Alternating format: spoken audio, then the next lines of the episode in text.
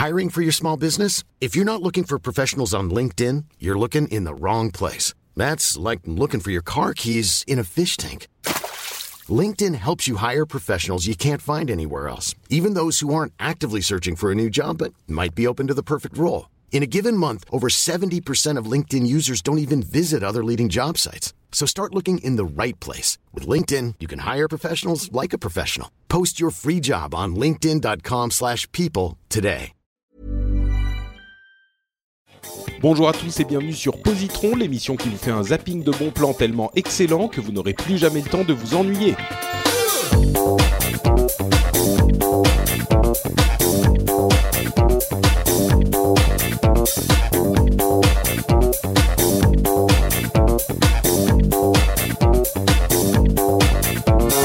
Bonjour à tous et bienvenue sur Positron, une émission où on vous recommande trois trucs cool en 20 minutes généralement, mais là on est dans la série de rentrée, donc quatre trucs cool en à peu près 20 minutes. Je suis Patrick Béja, accompagné toujours de Diraen, Cassim et Karine. Vous allez bien, messieurs, dames?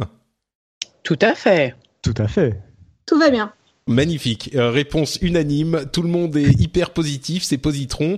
On va vous recommander des trucs assez sympas et je vais commencer immédiatement sans perdre de temps avec une série qui est assez chère à mon cœur et qui est vraiment particulière, qui s'appelle Good Morning Call. Alors, Good Morning Call, c'est une série, contrairement à ce que son nom pourrait laisser penser, une série japonaise qui est sur Netflix, hein, comme d'habitude, que je recommanderais aux fans de, trucs japonais en général.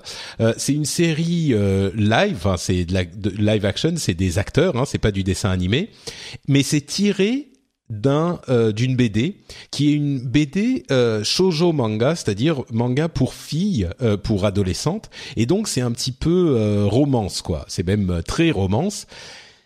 Et c'est une série que j'ai découvert quand j'étais au Japon, bah, sur Netflix justement, il y a quelques mois de ça. Et avec fa- ma femme, on est complètement tombé amoureux de cette alors on peut le dire de cette connerie parce que c'est vraiment complètement idiot. Euh, vous pouvez, en fait, au début on se disait que les acteurs étaient super mauvais, mais je crois qu'en fait ils sont pas si mauvais que ça et qu'ils ont très bien réussi à transposer la bêtise de la BD elle-même. C'est-à-dire quand je dis la bêtise, vous savez, dans, les BD, il y a des moments où, les personnages se transforment en, en super difforme, en SD, c'est-à-dire en tout petit, et ils font les idiots, ils ont des expressions hyper caricaturales, machin.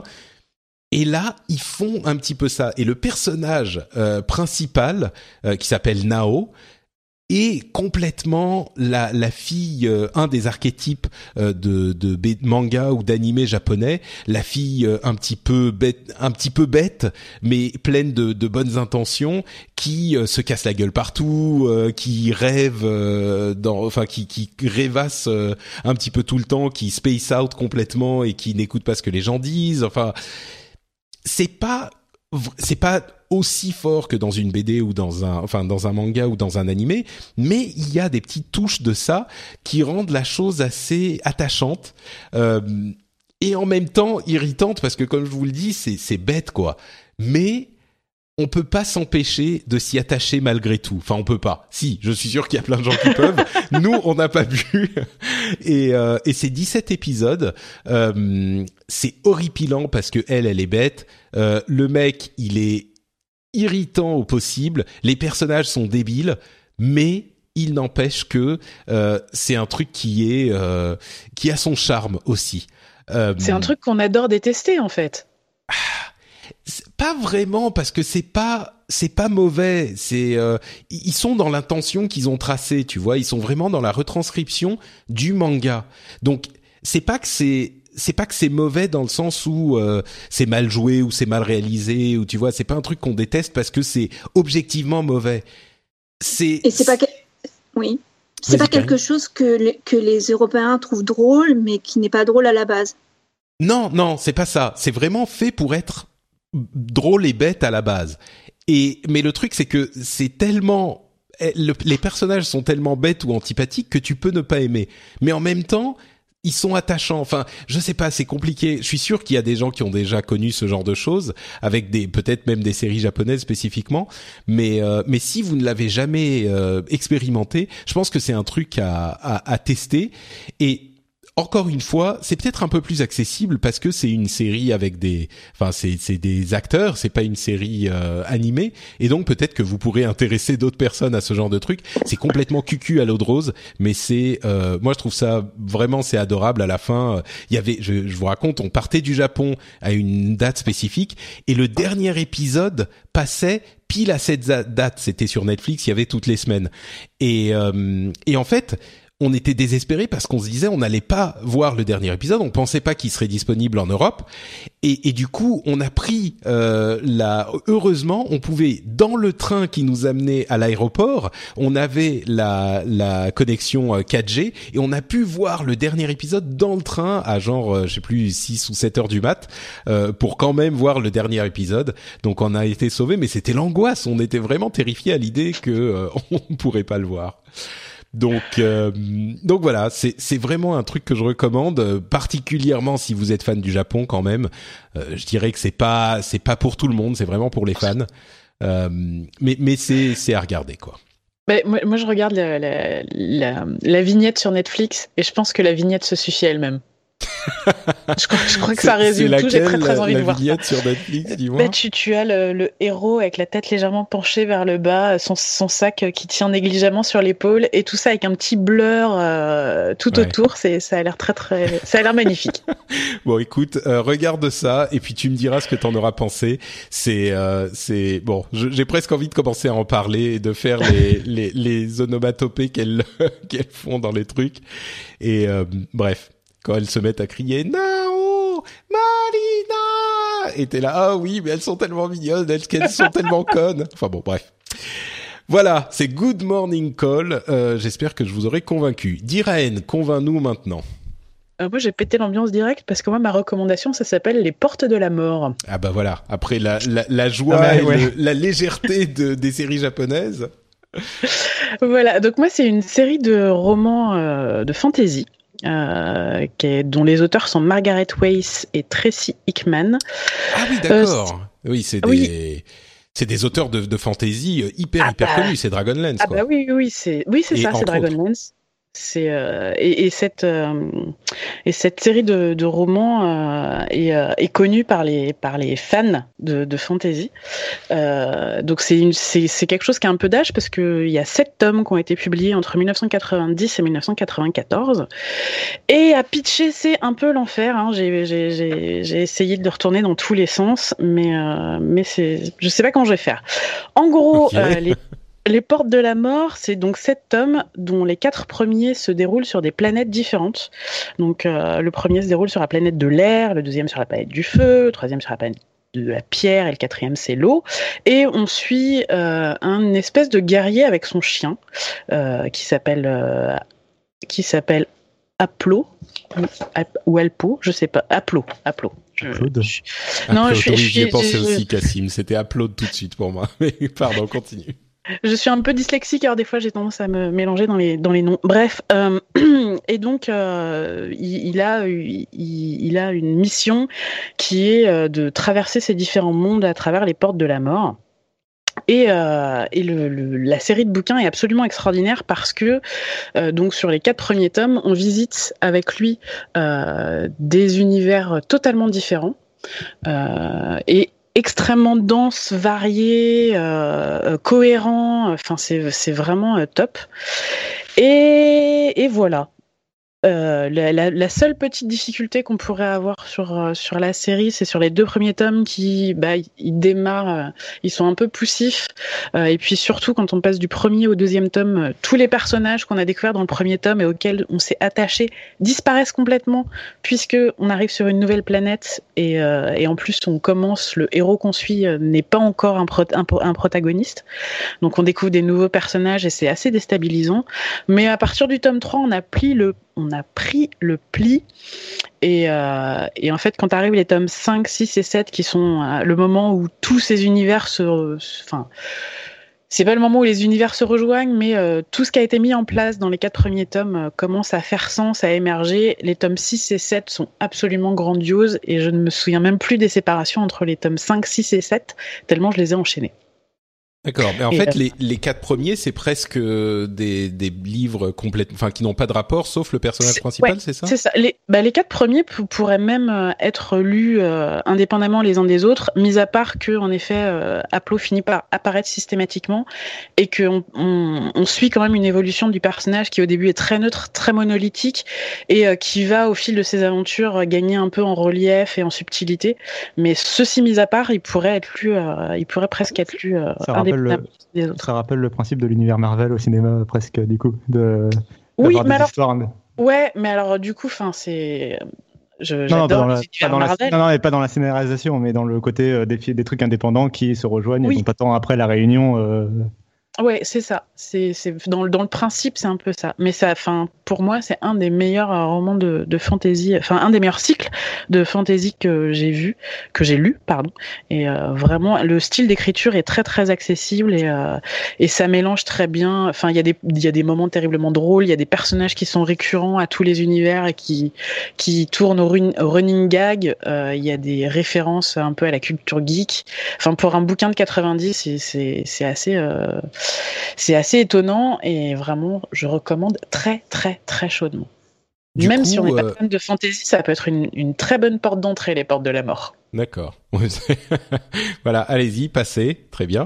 euh, mais du coup, dans les dans les tomes, euh, les derniers tomes, est-ce que la, le plaisir de de ces de ces derniers tomes vient du fait aussi que dans les dans ceux d'avant, euh, il y a eu des trucs qui qui, qui faisaient peut-être pas sens ou qui ont été posés. Et puis tout à coup euh, dans ces dans dans les tomes suivants tu te dis ah oui ok donc c'est pour ça et ça c'est ça. Je veux dire c'est ça ce qui oui, a été construit fait, euh, tout à fait. Je, ouais. veux, je veux pas spoiler, mais le personnage bon, principal, en fait, ouais, le, en fait, le personnage principal euh, est, est, pas très causant. Tu sais pas d'où il vient. Au début, tu sais pas ce qu'il veut, etc.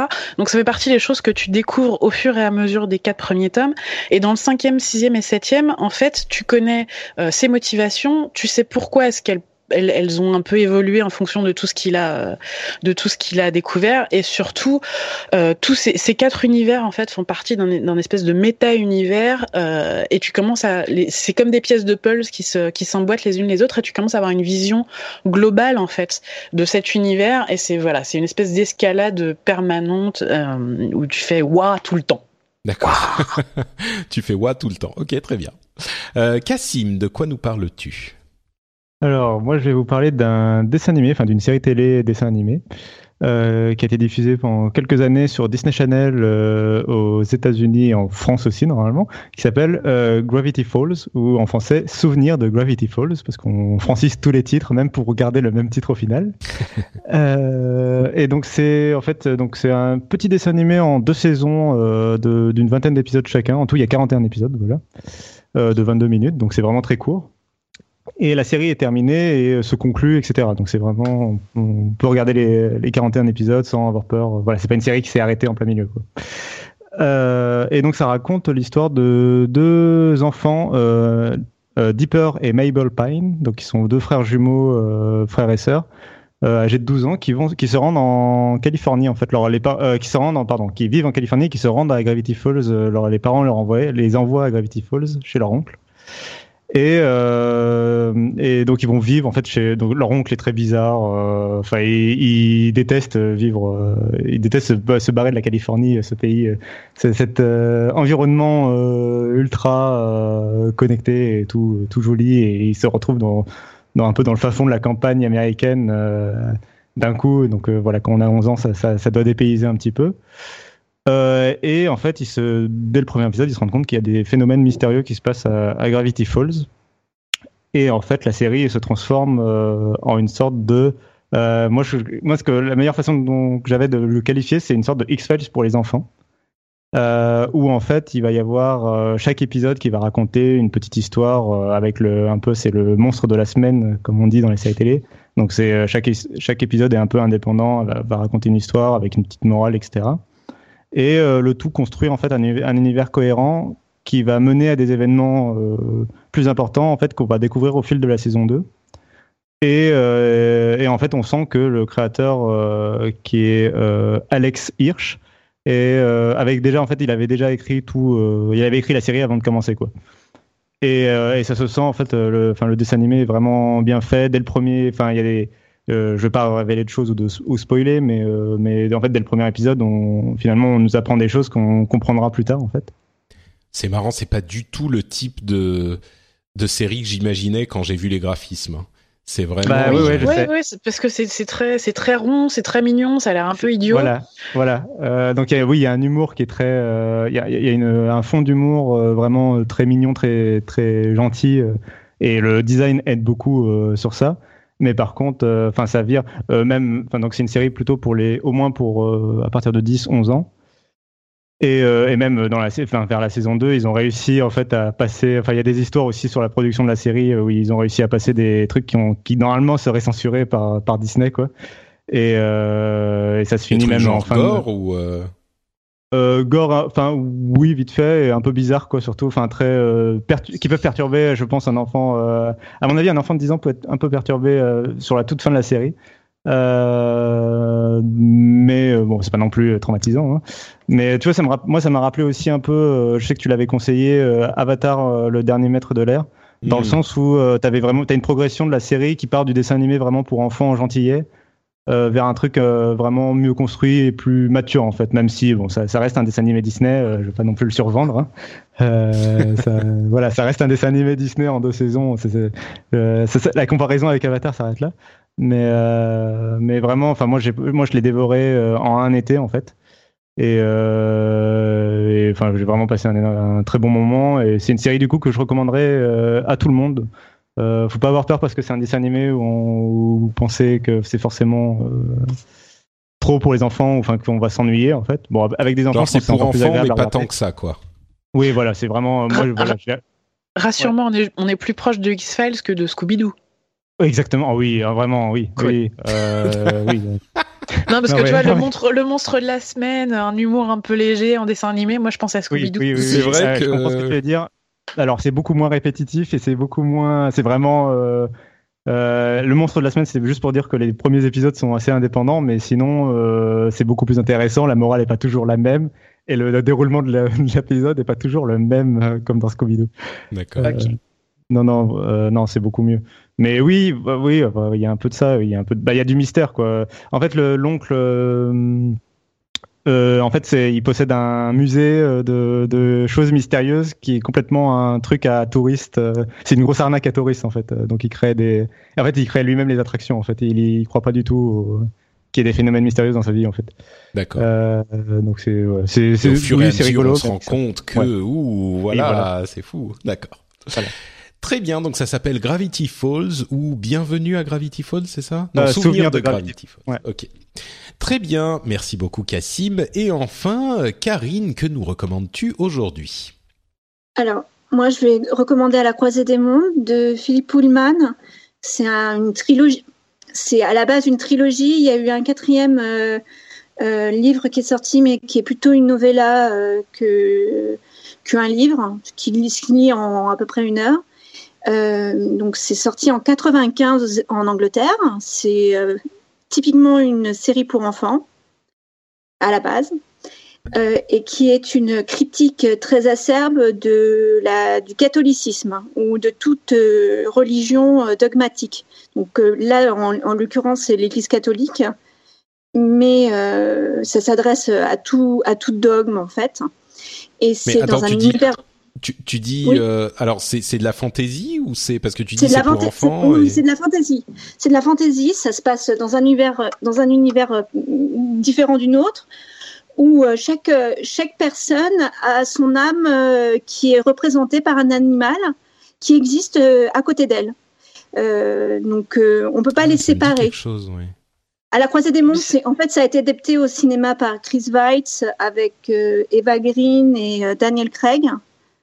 Euh, s'appelle le premier livre s'appelle euh, Le compas d'or, je crois. Je sais pas ah, si en, français c'est la boussole d'or, ouais. voilà, voilà. ok.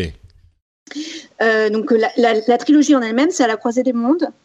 Euh, le premier livre commence avec Lyra, c'est une petite orpheline qui est élevée par des, par des prêtres et son meilleur ami disparaît. Et c'est pas le seul enfant à disparaître. Et donc elle essaye de le retrouver et, euh, et en fait, elle découvre l'imagination de, de l'établissement, en fait, de l'Église qui était qui est en fait l'autorité établie du, du monde dans lequel elle vit. Et donc, elle essaie de sauver son ami parce qu'en fait, ils, font des expériences sur les enfants et ils essayent de séparer l'être humain de son âme. Et donc, le premier, le premier tome se termine et le deuxième tome ouvre sur la Terre. Mais on retrouve toujours Lyra au centre, mais elle n'est plus le centre de l'histoire. Et euh, c'est majestueux. C'est un des plus beaux livres à offrir à un enfant. Et c'est aussi un des plus beaux livres à offrir à un adulte. Tu dirais que c'est enfant, euh, je ne sais pas si tu as des enfants, mais à quel âge à peu près euh, C'est oh, vraiment. Tu peux, tu peux commencer euh, dès qu'ils sont capables de lire. Hein. tu peux leur, dès qu'ils sont capables de lire correctement parce qu'il n'y a pas d'image, hein, euh, tu peux leur donner à lire. C'est un Harry Potter. En fait, tu peux commencer. C'est un peu comme si tu offrais à Harry Potter. Il prendrait un livre chaque année. Voilà. Euh, même, si, même si tu peux considérer que le septième livre de Harry Potter n'est pas lisible par un enfant qui a commencé à 10 ans. Hmm. oui. Oh, septième quand même, ah, ça va, 17 ans. Euh. Justement, c'est ouais, ouais, justement. Non, mais oui, voilà, c'est ça. Le, mais tu peux pas donner le septième à un enfant de 10 ans. À 10 ans, oui, c'est ça. oui, tout à fait, oui, c'est ça, effectivement. C'est c'est vrai que les, les Harry Potter ont grandi avec leur euh, public, comme on dit souvent, et là, c'est un peu le cas aussi. Ça, les thèmes. Euh, non, non, non. Le, en fait, l'idée de Pullman, c'est de permettre à l'enfant, en fait, ce qu'il voulait, c'était donner à l'enfant les clés pour être capable d'analyser une situation. Donc là, pour lui, c'était euh, c'était l'Église catholique. Il a dû vivre une enfance qui n'était pas évidente, peut-être dans un clou. Il a peut-être été élevé par des jésuites, je sais pas. Et euh, pour lui, c'était l'ennemi, euh, principal. dans le film, c'est pas du tout, pas du tout le cas, hein. parce que c'est un film qui a été financé par Hollywood et il n'était pas possible de parler de religion. Donc, on est passé de religion à des sociétés. Mais l'idée est la même. Donc, euh, en fait, c'est l'autorité. Euh, qu'elle soit, que ça soit sociétal ou, enfin, que ça soit une société euh, qui gagne de l'argent ou une, église, c'est pareil. D'accord. Donc c'est vraiment l'idée effectivement de de, de de comprendre et de questionner l'ordre établi et le dogme. Exactement. D'accord. Ah, ça a l'air intéressant effectivement. Donc ça s'appelle À la croisée des mondes de Philippe Pullman en français, oui. Euh, oui, on donne généralement les titres français quand même. Mais... Et euh, la série, les livres ont été d'abord adaptés au théâtre euh, ça durait 6 heures. Oh euh, c'était en deux représentations, c'est un peu comme Harry Potter euh, à l'heure actuelle. Hein. Il, y a, il, y a deux, il, y a, deux, sessions pour Harry Potter en Angleterre, au théâtre. et en 2017, normalement, il y a la série qui arrive sur la BBC. Donc là, ça peut être intéressant. Et Pullman est bien sûr fait partie intégrante de l'équipe de, scénaristes. D'accord. Bon, bah, surveillez C'est produit, par l'équipe qui a... c'est produit par l'équipe qui a fait Doctor Who possible. De la oh bah c'est bon, on y va. oui, voilà, c'est ça. voilà, il suffisait de dire ça, il y a des gens qui sont convaincus. Très bien. D'accord, bah merci beaucoup Karine. Euh, on vous rappelle euh, de ce dont on a parlé aujourd'hui. Bien sûr, vous l'avez quand même dans les notes, hein, mais c'est Good, Good Morning Call, Les Portes de la Mort, Gravity Falls et à la croisée des mondes. Euh, bah, J'espère que vous avez de quoi faire là, hein, quand même. Et avant de se séparer, bien sûr, comme toujours, on va proposer à nos, animateurs de nous dire on peut les retrouver sur Internet. Diraen, euh, go ahead. Euh, donc vous pouvez me retrouver euh, sur euh, Facebook, Twitter, tous les réseaux sociaux possibles et imaginables avec Diraen, D-I-R-A-E-N, et aussi dans mon merveilleux podcast qui traite de la parentalité geek, ABCD Podcasts. Parentalité geek, c'est pas mal ça oui, comme terme. Oui, bah, je, je, tente des nouvelles formules à chaque fois. Il y a un moment, j'ai trouvé un truc qui marche bien. Oui, oui, non mais si tu es geek, et si tu es parent, ou si tu es geek, ou si tu es parent, tu peux écouter ABCD Podcasts. en fait, il faut écouter ABCD Podcasts. Non, mais j'allais dire, eh, si tu n'es ni geek ni parent, est-ce que tu peux? Euh, oui, parce que de toute façon, tu es, probablement un oncle, une tante, tu as des amis geeks, bref, écoute ABCD Podcasts. C'est le message qu'il faut retenir, en fait. C'est bon pour la santé. D'accord, très bien, merci Diren. Euh, Cassim Euh, oui, euh, on peut me... bah, moi, je vais... cette fois, j'ai plutôt parlé aux réseaux sociaux. On, va... on peut me retrouver sur Twitter, at euh, notcassim, N-O-T-C-A, 2 a c Merci, Cassim. Karine. Bon, on recommence. Donc, euh, je vais dire que c'est euh, la, je suis la rédactrice en chef euh, de l'encyclopédie euh, française sur les fictions, et ça se prononce, ça s'appelle A 2 N U S E R I E S. Je le dirai pas à voix haute. Euh, Dis, c'est manuel Euh, des séries. Voilà, exactement. Euh, mais c'est sous l'ombrelle à suivre.org, donc ça c'est plus simple. Et on est plus, on est, on a deux grands sites. On a Perdusa euh, qui fait que de la critique de séries et nous euh, qui font que de, du guide et de la news. Mais tu sais quoi, Voilà. je mettrai, je mettrai dans les notes de l'émission le, le Twitter euh, de de la l'annuaire des séries. Euh, comme ça, les gens pourront pourront euh, y avoir accès Et ce- facilement. Et celui de Perdusa qui est aussi sur sur Twitter. D'accord. Euh, très bien. Et donc, euh, on, bah, et oui, c'est, excusez-moi, je suis, je, je me perds en Et toi, pensant on à tout ce que je dois faire. Ah, merci Diren. Euh, note Patrick sur Twitter, note Patrick sur Facebook et FrenchSpin.fr pour euh, cette émission et toutes les autres que je produis, dont le rendez-vous tech, le rendez-vous jeu. Euh, au hasard, si vous voulez suivre l'actu tech et l'actu jeu vidéo, bah, c'est là-bas qu'il faut aller. Je vous remercie de nous avoir écoutés et on vous donne rendez-vous dans 15 jours. Ciao à tous! Salut Ciao Ciao.